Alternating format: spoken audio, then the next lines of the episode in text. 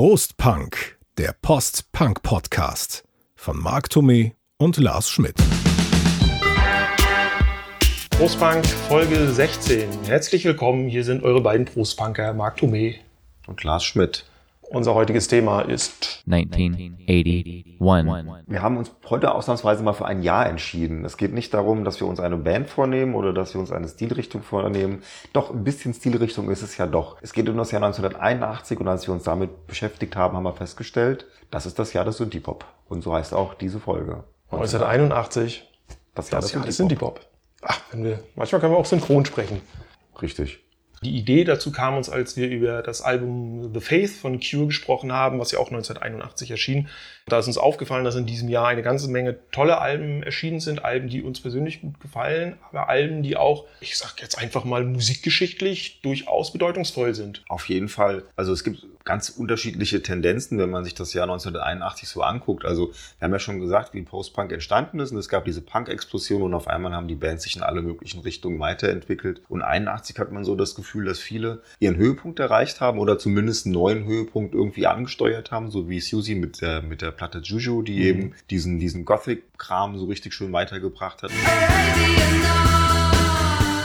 Cure mit Faith. Nee, und das zweite ist, was da passiert ist, dass viel von dem, was aus dem Post-Punk entstanden ist, auf einmal sehr poppig wurde und tatsächlich auch die Charts und dann den am 1. August 81 gegründeten neuen Musiksender MTV erobert hat. Mhm. Und das war in erster Linie halt dann Elektronisch geprägte war Musik. elektronisch geprägte Musik. Auch hier gibt es ja mehrere Strömungen. Es gab Bands wie die Deutsch-Amerikanische Freundschaft oder eben auch OMD oder auch The Human League, die es schon länger gab und die eher aus einem experimentellen Umfeld kamen und die auf einmal 81 tatsächlich Platten gemacht haben, an deren Erfolg die dann nie mehr anknüpfen konnten. Ja. Und es gab eben viele neue Bands. Also du magst wahrscheinlich nicht, wenn ich Depeche Mode und Duran Duran in einem Atemzug nenne, aber es sind halt doch beides Bands, die eben Bin ich drüber erhaben. die, die 81 halt auch ihre Debütalben Ja. veröffentlicht haben, genauso wie Soft Cell und eben alles eben wirklich sehr, sehr elektronisch. Aber ich finde eben noch damals elektronisch mit Ecken und Kanten sehr gut hörbar. Duran Duran muss man vielleicht noch mal ein bisschen dann außen vor Mich halten. wundert gerade, dass du deine Lieblingsband vergessen hast. Die, Meinst du New Order? die haben auch 1981 debütiert. Wobei ich da halt sagen muss, Movement war das Album, was Ja. sie damals rausgebracht haben und ähm, bin da nicht so der große Freund. Man merkt, das ist so diese Brücke zwischen Joy Division und New Order. Für mich ist eigentlich New Order und Joy Division stehen für mich für eine Band, weil es ja bis Mhm. auf den Sänger eben dann halt auch ähm, weitestgehend ähm, das, das gleiche Personal halt auch ist. Und äh, dementsprechend, ja, würde ich das jetzt nicht so unbedingt als Debüt sehen. Ne? Aber es ist auf jeden Fall interessant und wichtig einfach zu erwähnen, weil auch das, wie gesagt, diesen Post-Punk-Kontext natürlich zeigt. Na klar. Diese Movement zeigt aber eben doch ziemlich deutlich diesen Umbruch, ja, also was da so in der Band passiert ist. Und ich glaube, Umbrüche haben wir äh, heute noch einige zu Oh ja. erzählen von einigen Bands. Bevor wir das tun, wird das obligatorische Bier geköpft. Ja, Und der Hinweis, falls ihr im Hintergrund Geräusche hört, die ihr nicht zuordnen könnt, ihr bei Marc im Haus sind die Handwerker. Nee, wir hatten ähm, zwar eine super Idee gehabt zu 1981, äh, was das Bier angeht. Leider kam das nicht mehr rechtzeitig. Ich musste es bestellen. Wir stellen das vielleicht beim nächsten Mal einfach Würde ich sagen, vor. das machen wir einfach Weil wir müssen es ja mal Ja. ausprobieren. Wir kennen das nämlich beide noch nicht. Und da bin ich dann einfach alternativ mal wieder hier lokal tätig gewesen und habe mal hier von der Darmstädter ähm, Rummelbrauerei ein Natur naturtrübes Helles gekauft. Das kenne ich nämlich noch nicht. Also man trinkt ja im Moment sehr gerne Helles, habe ich so das Ja, Gefühl. Jeder hat das in der Im Hand. Trend und naturtrüb auch schon seit Ja. einiger Weile. So Kellerbiere und so. Ne? Richtig. Und ähm, jetzt gibt's das halt auch hier vom Braustübel. Oh, das war aber super, ey. So, dann testen Ah, wir das mal. Wenn es jetzt auch noch so gut schmeckt, wie es ploppt. Oh, geht aber, ich finde es echt ganz lecker. Mhm. Schön, eigentlich ein schönes Sommerbier. Schmeckt jetzt nicht nach zu viel, ist aber auch ein helles. Ne? Kann ja Mhm. nicht herb sein, wenn es ein helles eben. ist. da geht die Herbe natürlich flöten, aber es ist doch so süffig. Ist, ist akzeptiert, ist Und angenehm. auch nicht zu süßlich, ne? Für so ein helles Mhm. das eigentlich wirklich ganz angenehm. Bevor wir in die Musik des Jahres 1981 einsteigen und uns hier weiter am Bier laben, hat mich als geschichtsinteressierten Menschen äh, auch interessiert, was ist dann eigentlich sonst so 1981 in diesem Jahr passiert. Und es ist eigentlich, kann man sagen, war nicht so viel los. Mal gut, in Polen wurde das Kriegsrecht wegen Jolly Danosch ausgerufen. Es gab zwei Attentate, nämlich auch auf einen anderen Polen, nämlich auf Papst Johannes Paul II. und auf Ronald Reagan. Wie wir wissen, haben es beide überlebt. Helmut Schmidt, der damalige Bundeskanzler, hat die DDR besucht, Aber mein Lieblingshistorisches Ereignis des Jahres, Jetzt und das kommt's. bringt uns auch nach Großbritannien, äh, Ja. wo ja die meisten Bands herkommen, über die wir heute reden werden. Vielleicht, Marc, rate mal, was war 1981 Ähm, ein haben wir vielleicht äh, riesengroßes Ereignis von gesellschaftlichem Belang? die, die, die Hochzeit des Prinzenpaares. Jawohl, Prinz Charles und Lady Di haben geheiratet. Also ich weiß das noch, weil ich damals nämlich in, äh, ich war in so einer Freizeit gewesen. Ähm, da hatte ich irgendwie einen Malwettbewerb gewonnen. Ich weiß auch nicht genau, wie ich dazu kam. ich Oh, eigentlich- was man alles über dich erfährt ich hier kann, auf die ich, kann, Art. ich kann eigentlich gar nicht malen, aber irgendwie äh, durch Zufall oder vielleicht war es auch Vitamin B, ich weiß nicht. Jedenfalls, da war so eine Freizeit und also wirklich auch in Deutschland überall die Klotze an. Alle haben diese Hochzeit sich angeguckt. Also das wäre ein weltweites Mega-Phänomen. Und weißt du, was mir jetzt gerade einfällt? Na? Wer war die Lieblingsband von Prinzessin da? Duran Duran. Richtig. Oh, wir feiern hier einen Übergang nach dem anderen ab, Marc. Dann übergebe ich dir das Wort und dann erzähl doch mal was über das Debütalbum von Duran Duran aus Also, dem Jahr Es ist 1981. so ein bisschen schwierig über und warum du sagst, dass es heute in diesen Kontext gehört. Ja, also ich mag Duran Duran tatsächlich irgendwie sehr gerne. Ist so ein bisschen schwierig immer, weil die häufig so als Retortenband auch dargestellt wird. Ähm, das stimmt aber nicht. Also die haben auch schon vorher miteinander musiziert. Also ursprünglich waren das halt John Taylor, der war am Bass und Nick Rhodes, das ist der Keyboarder und ich glaube auch derjenige, der die meisten Songs auch geschrieben hat. Und ähm, Stephen Tintin Duffy war damals der Sänger gewesen von Duran Duran. Der ist dann aber ausgestiegen und daraufhin hat man dann halt neuen Sänger gesucht und das war dann so ein bisschen gecastet, würde ich mal sagen. Und natürlich war wahrscheinlich auch ein bisschen das Aussehen bei dem Simon Le Bon mitentscheidend und ich meine, die ganze Band war ja irgendwie, äh, sah ja wirklich für damalige Verhältnisse gut aus. Kam dann noch Andy Taylor dazu am, an der Gitarre und Roger Taylor am, an den Drums. Und die haben halt dann eben auch ihr erstes Album gemacht und ähm, also das erste Album heißt auch Duran Duran. Da sind halt so Sachen drauf wie Planet Earth und Girls on Film.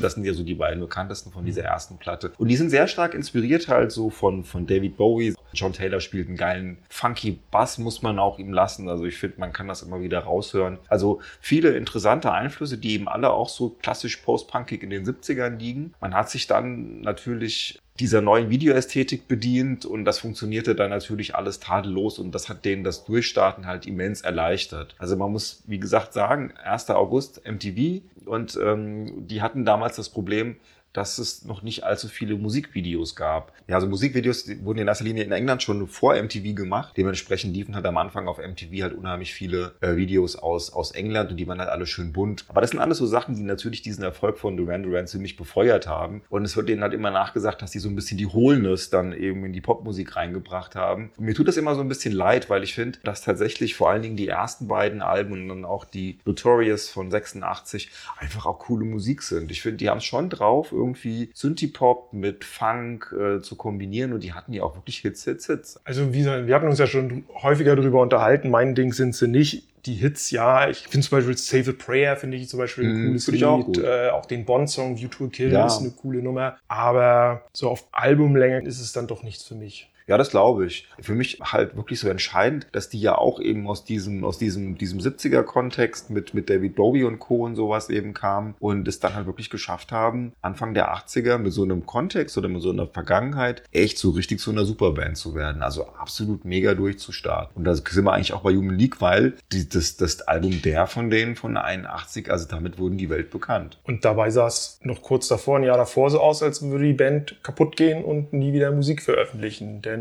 nach zwei erfolglosen Alben, also sie mögen ja aufgrund ihrer, ihrer Experimentierliebe und, und, und auch dem, dem, dem ganzen Sound für die damalige Zeit wirklich sehr, sehr interessant gewesen sein. Vielleicht einfach auch schon oder noch einen Ticken zu früh für die Zeit. Die heißen nämlich Reproduction von 79 und Travelogue von 80. Und auf der Travelogue von 80, die ich mir jetzt mal angehört habe nochmal, die finde ich persönlich, finde ich die auch interessant. Aber das Ja, ist auf halt, jeden ähm, Fall. Die ist halt noch zu sperrig, um Chartserfolge zu haben, weißt du, um dann auch entsprechende größere Bekanntheit zu erlangen, um halt, ich nenne es jetzt einfach mal ganz blöd, massentauglicher zu werden. Das, was mir da einfällt jetzt, ist halt wirklich auch die Tatsache, dass die Being Bold ja 78 schon mal ausgekoppelt haben oder veröffentlicht Ja. haben als Single, da wollte es keiner hören. Ja, aber hör dir mal die, die ursprüngliche Version von Being Bold an und vergleich die mal Mhm. mit der, die dann nach dem großen Durchbruch nochmal veröffentlicht wurde. Listen to the voice of Buddha.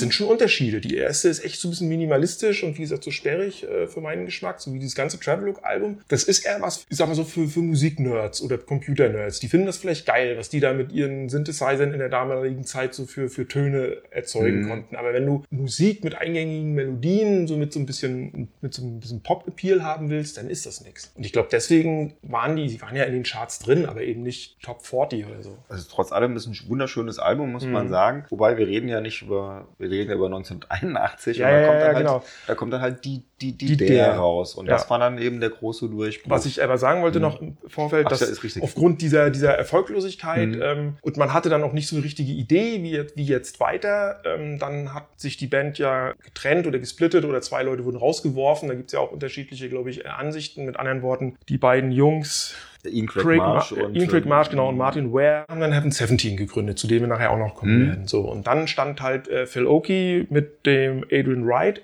als der ja eigentlich nicht so wahnsinnig viel konnte. Der hat ja eher Ja. für die Designs gesorgt. und wussten für- nicht so richtig weiter. Dann haben sie sich erstmal, äh, sind sie tanzen gegangen in irgendeinen Club, haben da zwei hübsche Mädels, die damals erst 17 und 18 waren, kennengelernt und haben gedacht, Mensch, fragen wir die doch mal, ob die nicht bei uns als Background-Sängerin einsteigen wollen. kann's das gehen, hat dann ne? auch geklappt. Allerdings, Prima Anmache eigentlich. so, genau, ne? auch das alleine macht aber ja immer noch kein geiles Album und eine Mhm. erfolgreiche Band aus. Ausschlaggebend war ja der neue Produ- Produzent Martin Rushent. Richtig. Und der hat erstaunlich, erstaunlich vorher zum Beispiel mit den Buzzcocks und den Stranglers gearbeitet. Also wieder zwei klassische Post-Punk-Bands. aber danach kam dann ja auch Visage. Zu der damaligen Zeit war er wohl der erste oder einer von wenigen, die überhaupt diese neue Musik, die viele Bands machen wollten, der damit irgendwie umgehen Mhm. konnte, der auch die Studiotechnik hatte und auch die Ahnung von der Technik hatte.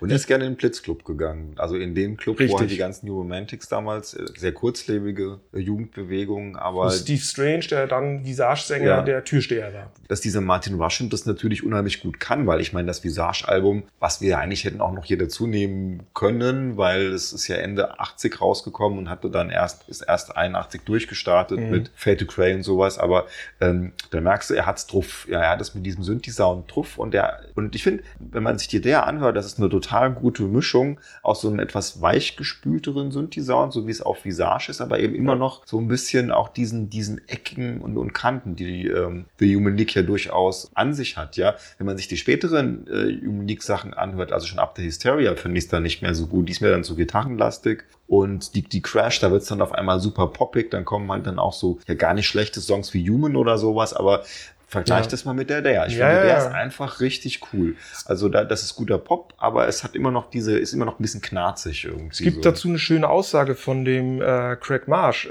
Der hat nämlich gesagt über das Album Travelogue, nochmal ein kurzer Rückschlag dahin, wir wollten einen viel brutaleren Rhythmus, aber zu der Zeit waren die britischen Produzenten dem nicht gewachsen. So, das Mhm. war 1980. Und dann sind wir ein Jahr später, ein Martin Rushent, auch aufgrund seiner Blitzclub-Besuche und dadurch, dass er halt die Leute kannte, hat halt die Zeichen der Zeit erkannt, hat sich dieses Studio mit dieser modernen Technik äh, aufgebaut, hat sich das alles drauf geschafft. Äh, von, auch von ihm gibt es ein schönes Zitat, man muss sich mal in die Bedienungsanleitung von diesen Dingern einlesen. Dann weiß man auch, wie die funktionieren Ja. und wie die klingen können. Und dann hat er gedacht, guck mal, da habe ich hier so eine Band, die ist gerade schwer in der Krise, also The Human League, und hat mit denen dann dieses Album geschaffen. Zuerst haben sie ja die Single Sound of the Crowd, Crowd. Hm? genau,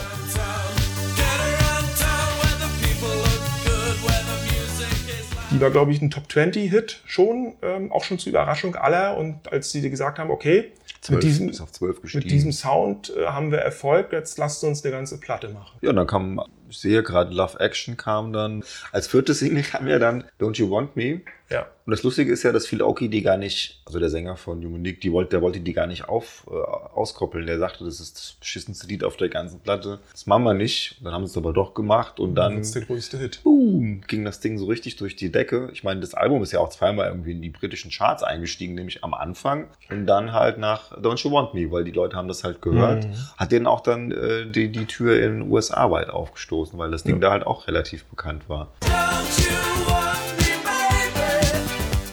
Hat er nochmal Glück gehabt, dass äh, man eben da irgendwie gut zugeredet hat. Aber schon interessant eigentlich so, auch wenn man sich das so anguckt, was aus, aus Human League dann so wird, weil irgendwie denkst du ja so ein bisschen, ähm, weil äh, Martin Ware und äh, Ian Craig Marsh ja so ein bisschen die Masterminds von The Human League waren und auf einmal wird Human League so poppig, nachdem die beiden draußen sind, dass die jetzt irgendwie, wenn sie was machen, eher noch weiter experimentell werden, aber ist ja gar nicht so, ne? Also die Penthouse und Pavement, die erste von Heaven 17, ist ja eigentlich auch sehr poppig, muss man mal sagen. Also ähm, mit äh, Fascist Crew Thing und so Sachen. Die hatten wiederum, glaube ich, eine ganz andere, ein ganz anderes Problem. Das sind nämlich beides sehr große Soul- und Funk-Fans. Und die wollten, glaube ich, so ein bisschen mehr wieder näher an sowas eben auch irgendwo ran. Und man merkt es auch. Der, deren Ziel war es halt so, ähm, sagen wir mal, elektronische Musik mit eben so Black Music irgendwie zu vermischen. Und das merkt man auch gerade auf dem zweiten Album von Heaven 17, äh, The Luxury Gap, ziemlich klar, ja, wie das auch irgendwie funktioniert. Und sie haben auch immer irgendwo dann, wenn sie aufgetreten sind, schwarze Background-Sängerinnen Ja. am Start. Also es hat so ein Ja, bisschen bei Soul. Temptation ne? war ich, glaube ich, der größte Hit. Ja. Da hört man das ja auch, ne? gerade was den Background Genau, richtig.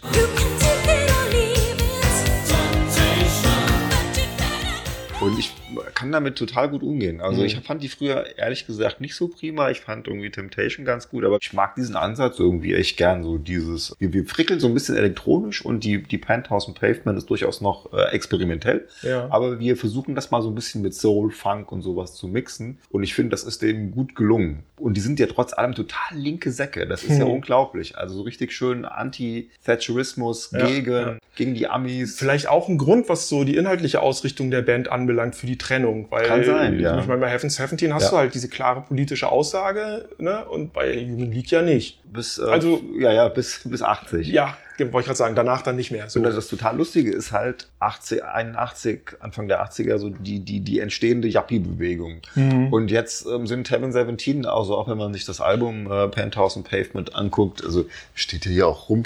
Es ist ja, es ist ja ein wunderschönes Cover. Also die Jungs halt so, weißt du, im, im Business-Anzug, überall wird telefoniert. mehr 80er. Äh, mehr 80er Business geht Kasper eigentlich geht nicht. nicht. Nee, mehr 80er Business Kasper geht nicht. Nur, die haben es natürlich absolut ironisch gemeint, weil, also erster Satz von denen oder die, der erste Ansatz ist, die sagen, wir sind Geschäftsmänner. Und so haben sie sich halt dann auch gegeben. Mit dem Hinterkopfgedanken, sie sagen halt, naja gut, es ist ja egal. Nimm jetzt mal Bob Dylan oder nimm die Beatles oder nimm die Stones. Das sind ja nicht in erster Linie Musiker, das sind in erster Linie Geschäftsleute. Die verdienen Millionen, ja. Die, die haben ihre Verträge, die machen Werbung, dies und das und jenes. Und das haben die halt dann irgendwie, sagen wir mal, auf die Spitze geführt. Gleichzeitig halt mit absolut klassenkämpferischen Texten. Nur die Yuppies haben das nicht verstanden. Martin Ware erzählt das dann in so einer Arte-Doku. Es wäre ihm unangenehm gewesen, weil dann kommen halt irgendwelche Leute auf ihn zu, ebenso dann äh, in den 90ern dann, die halt früher in den 80ern total die Yuppies waren und sagen, hey Jungs, ne, das war vielleicht damals geile Musik in den 80ern, ne, let's all make the bomb und sowas halt und so. Da ging es doch echt nur ums Geld verdienen und er so, nee, da ging es eigentlich darum, dass irgendwie mittlerweile fast jede Macht sich irgendwie eine eigene Atombombe basteln kann und dass die auch irgendwann mal hochgehen wird. Aber das haben die einfach nicht, das haben die nicht verstanden. Für die waren das diese Jungs im Anzug, die machen so ein bisschen elektronische Musik, da ist ein bisschen Funk dabei, ja, das klingt irgendwie gut, da kann man abends dann mit Martini in der Hand mal so ein bisschen mit dem Kopf dazu nicken und sowas halt. Und das wollten die eigentlich gar nicht, ja, die wollten ja eigentlich eher das ironisch beleuchten, Ja. hat aber nicht geklappt. Aber so funktioniert das halt von beiden Seiten auch irgendwie. Darum mag ich die Band auch so gern. Ich finde die schon, schon cool. Also muss man ganz ehrlich sagen, also es sind halt wie gesagt Ian Craig Marsh, Martin Ware und wir dürfen natürlich nicht Glenn Gregory äh, unerwähnt lassen. Das ist ja der doch auch sehr charismatische Sänger von ähm, Heaven 17, Ja. der ja auch mit seiner doch sehr prägnanten Stimme das dann eben auch, äh, der so diesen klassischen Heaven 17 Vibe da Mhm. irgendwie mit reinbringt. Jetzt hast du schon was von Funk und so erzählt, Funk und Soul. Äh, Lass uns doch mal gleich zur nächsten Band kommen, wenn du schon wieder hier die nächste Steilvorlage äh, für, ein, für eine Überleitung lieferst. Äh, lass uns zu Softcell kommen. Oh ja. Mhm. Der Debütalbum Nonstop, Nonstop Erotic Cabaret vom 23.11. habe ich übrigens mal geguckt, ist es genau Mhm. erschienen. Mark Almond und Dave Ball. Tainted Love kennt ja jeder, aber die Platte hat durchaus noch andere geile Songs und Hits zu bieten. Ich selber bin ja auch so ein bisschen zwiegespalten. Auch da haben wir uns schon häufig drüber unterhalten. Ich finde find das Album an sich ja gar nicht so schlecht und viele Songs mag ich auch gerne bei den schon genannten Hits. Ich finde Songs wie, wie Sex Dwarf finde ich Super. grandios. Finde ich auch klasse. Äh, Sex dwarf, it's nice.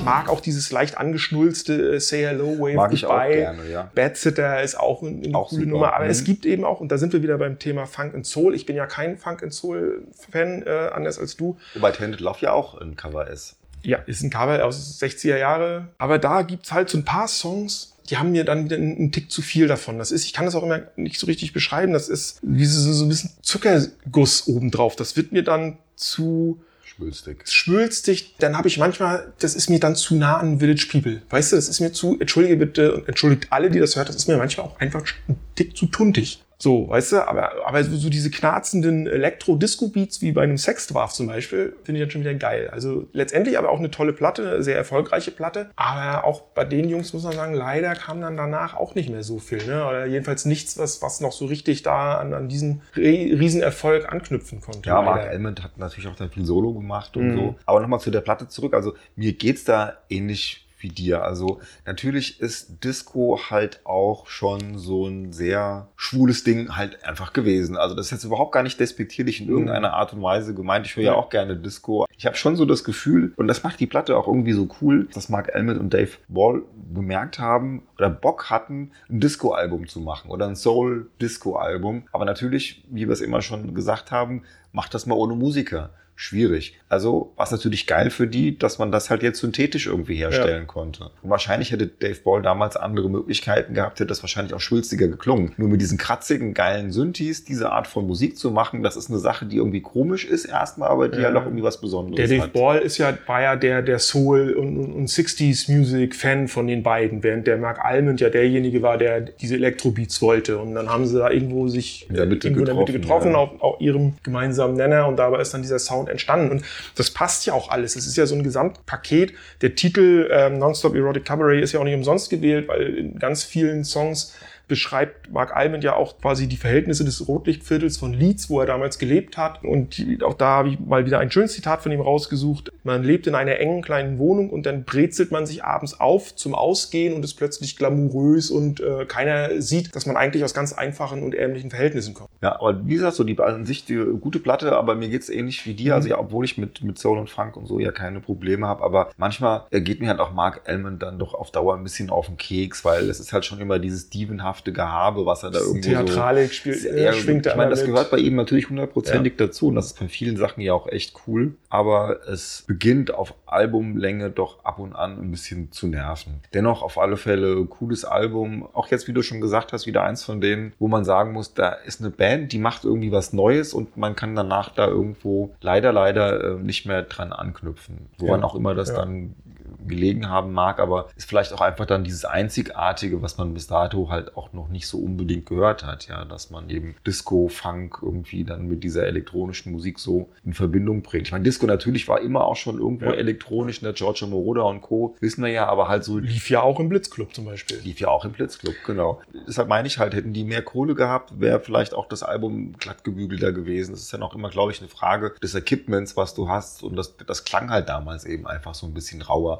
Und das ist halt auch das Geile, warum viele von diesen Platten von 81 eben einfach so toll klingen. Ja. Weil natürlich danach ging die Entwicklung immer weiter. Äh, ich sag nur Trevor Horn dann eben irgendwie. Ich meine, hör dir Ja, mal Frankie Goes Hollywood- zu dem wir ja noch kommen. Richtig. Also und äh, die haben dann halt einfach ganz andere Möglichkeiten Ja. gehabt und diese Knarzigkeit und diese, diese neuen Geräte, ja. Ja, das war ja, wir hatten ja in unserem aller, allerersten Podcast, du erinnerst dich, von Gary Newman zu Depeche Mode, da haben wir dieses Thema und all diese Bands ja auch schon mal gestreift. Es war eben die Zeit Ende der 70er bis 80 rum, wo die Synthesizer plötzlich auch einen erschwinglicheren Preis hatten, dass sich eben auch normale Musiker die leisten konnten. Und das hat natürlich diese Entwicklung dann beeinflusst, hat aber auch dazu geführt, dass dieser eine Synthesizer, der damals in Großbritannien auf dem Markt war, für diesen niedrigen Preis, dass den dann alle genommen haben und das entsprechend ähnlich dann auch alle Sounds geklungen haben. Bis dann mit den Jahren dann äh, auch dort immer, immer mehr verschiedene Geräte zum Einsatz kamen und, und die Möglichkeiten dann größer wurden. Ich habe das hier gerade noch, weil du das sagtest, um die haben sich, äh, habe ich auch in dieser Arte-Doku gesehen, haben sich ihren ersten äh, Korg-Synthi für sieben Pfund die Woche gekauft. Die mussten das Ding dann also sozusagen noch abstottern. Ja.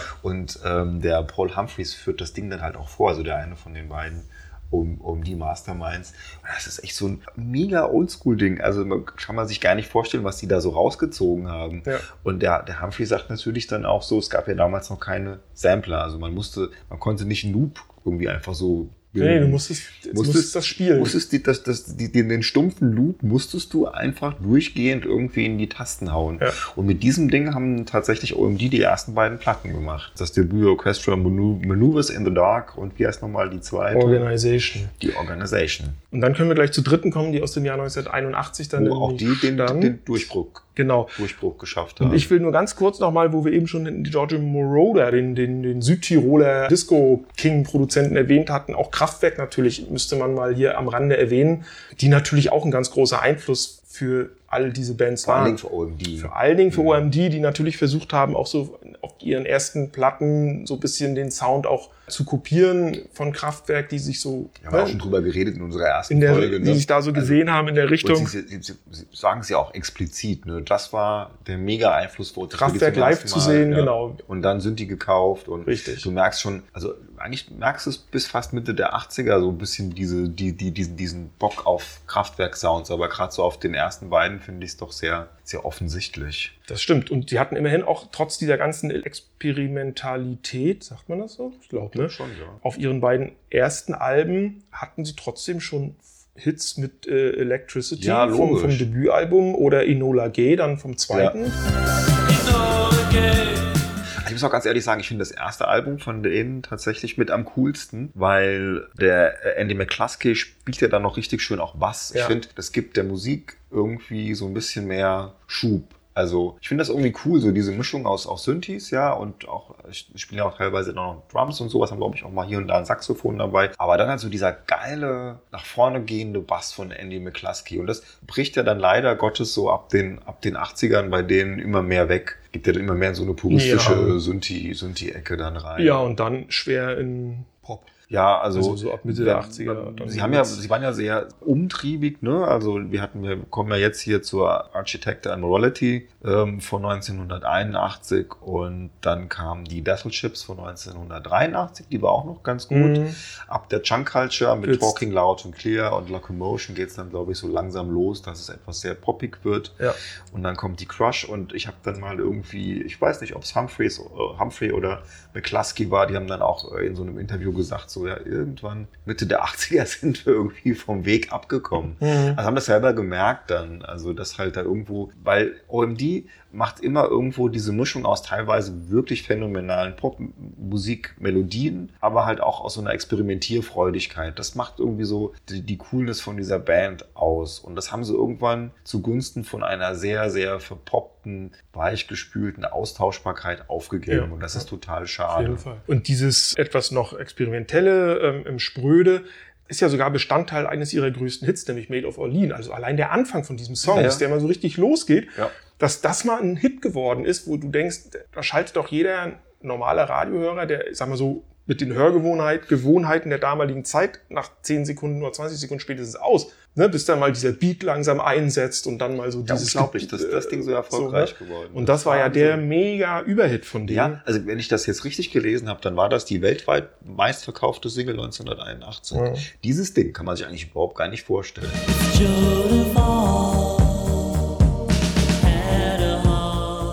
Also ich finde das schon. Ja, also es ist wirklich Also das war außergewöhnlich. Das, Nummer eins in Deutschland. Ja, Ja. Die, Deutschen kannten da bis dato OMD eigentlich kaum. Ich meine, nachher hinten raus wird's natürlich ein super, ein super schöner Ja. Song. Was ja auch noch lustig ist, dass es ja auf dem, auf dem Album Architecture and Morality einen anderen Song gibt, der heißt auch Joan of Arc, also der quasi war auch eine Single-Auskopplung. auch eine Single-Auskopplung war, auch in Auch England ja, ja. Äh, gut gechartet ist. Also sie haben zwei Lieder über die gute Jeanne d'Arc veröffentlicht auf einer Platte und äh, Souvenir war die dritte Single und der, der, der dritte. Hit, den man noch kennt. Und genau, und es gilt bis heute ja als eines der besten, äh, als das beste Album der Band und eines der besten dieses Genres aus der damaligen Zeit der 80er Jahre ohnehin und völlig zu Recht. Also ich finde auch, dass es äh, von der Qualität her sehr gut ist. Ich habe ja schon gesagt, ich mag das äh, Orchestral Maneuvers in the Dark selbstbetitelte Debütalbum ein bisschen lieber. Auch sehr empfehlenswert, muss ich Mhm. ganz ehrlich sagen, sind die Peel Sessions von denen, weil die da natürlich das Live einspielen und da ist auch ein bisschen mehr Druck da. Also mir ist die Architecture and Morality bisschen zu ruhig. Also mir fehlt da so, Ja. man, wegen mir hätte es mal hier und da ein bisschen mehr nach vorne gehen können. Aber es ist natürlich ein toll gemachtes Album. Also da kann man jetzt Ja. echt nicht motzen. Und Ja. auch zu Recht und auch wirklich ein Meilenstein dieser, dieser, dieser Synthie-Pop-Historie. Ne? Also auch jetzt, Mhm, wenn man es mal mhm. vergleicht jetzt mit deutsch-amerikanische Freundschaft oder halt auch mit, mit Softcell schon irgendwie noch ausgewogener oder, oder, oder ich weiß nicht, durch, durch, durchgetakteter, durchstrukturierter irgendwo. Also Die anderen find- Bands oder OMD. Nee, OMD finde ich Ja, Softcell ist halt, hat halt mehr, für mich mehr so eine, so eine Stringenz. Also du hast halt diesen, diesen Disco, äh, Elektro, Funk, Sound. Du hast bei der deutsch-amerikanischen Freundschaft diesen wirklich, ich sag mal so harten Elektrobeat, der da ja wirklich durchgeht. Und du hast bei OMD diese Pop-Songs, so wie Souvenir oder Made of Orleans. Und du hast aber auch experimentelle Stücke nach wie vor mit Mhm. dabei. Sealand ist auch zum Beispiel, oder auch der The New Stone Age, also der Opener.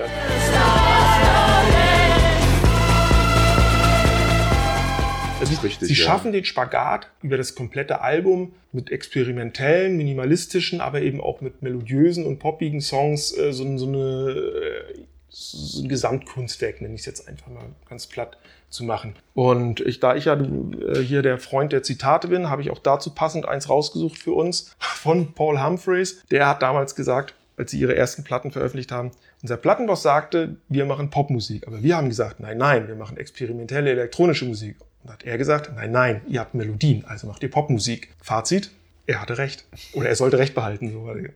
Ja, nee, das habe ich Also- auch, das, hat, das erzählt er auch in dieser Arte-Doku. Ja. Aber klar, aber das ist, glaube ich, genau das, was du auch sagtest. Dieser Anspruch an sich selbst, irgendwo äh, experimentelle Musik zu machen, auch wenn es Popmusik ist, führte aber dann doch dazu, dass man eben sehr weit über den Tellerrand hinausgeschaut Mhm. hat und eben nicht nur auf den Kommerz geachtet hat. Aber ich merke jetzt schon wieder, es wird schon wieder viel zu lang, Lars. Das, ich hatte, hätte nicht gedacht, dass wir uns so lange über das Jahr 1981 unterhalten können. Aber wir kommen jetzt gerade, wenn wir uns hier drüber unterhalten, viele Sachen auch irgendwo sehr viel klarer äh, in den Kopf hinein, wie wichtig das Jahr 1981 für den Synthie-Pop war und wie viele klasse Platten es da gab. Deshalb würde ich sagen, bevor wir jetzt die Hälfte der Platten einfach nicht mehr berücksichtigen können, machen wir einfach nur einen zweiten Teil. So ist es. Bevor wir uns hier noch mehr verhaspeln, sagen wir 1981, das Jahr des Synthie-Pops, bekommt einen zweiten Teil bei. Postpunk, der Postpunk-Podcast, Wir wünschen euch deshalb mit diesem Teil viel Spaß und freut euch auch auf den nächsten. wo es noch viele spannende Dinge zu erzählen gibt. Genau, in diesem Sinne, Prost Punk. 1981. But that is not all.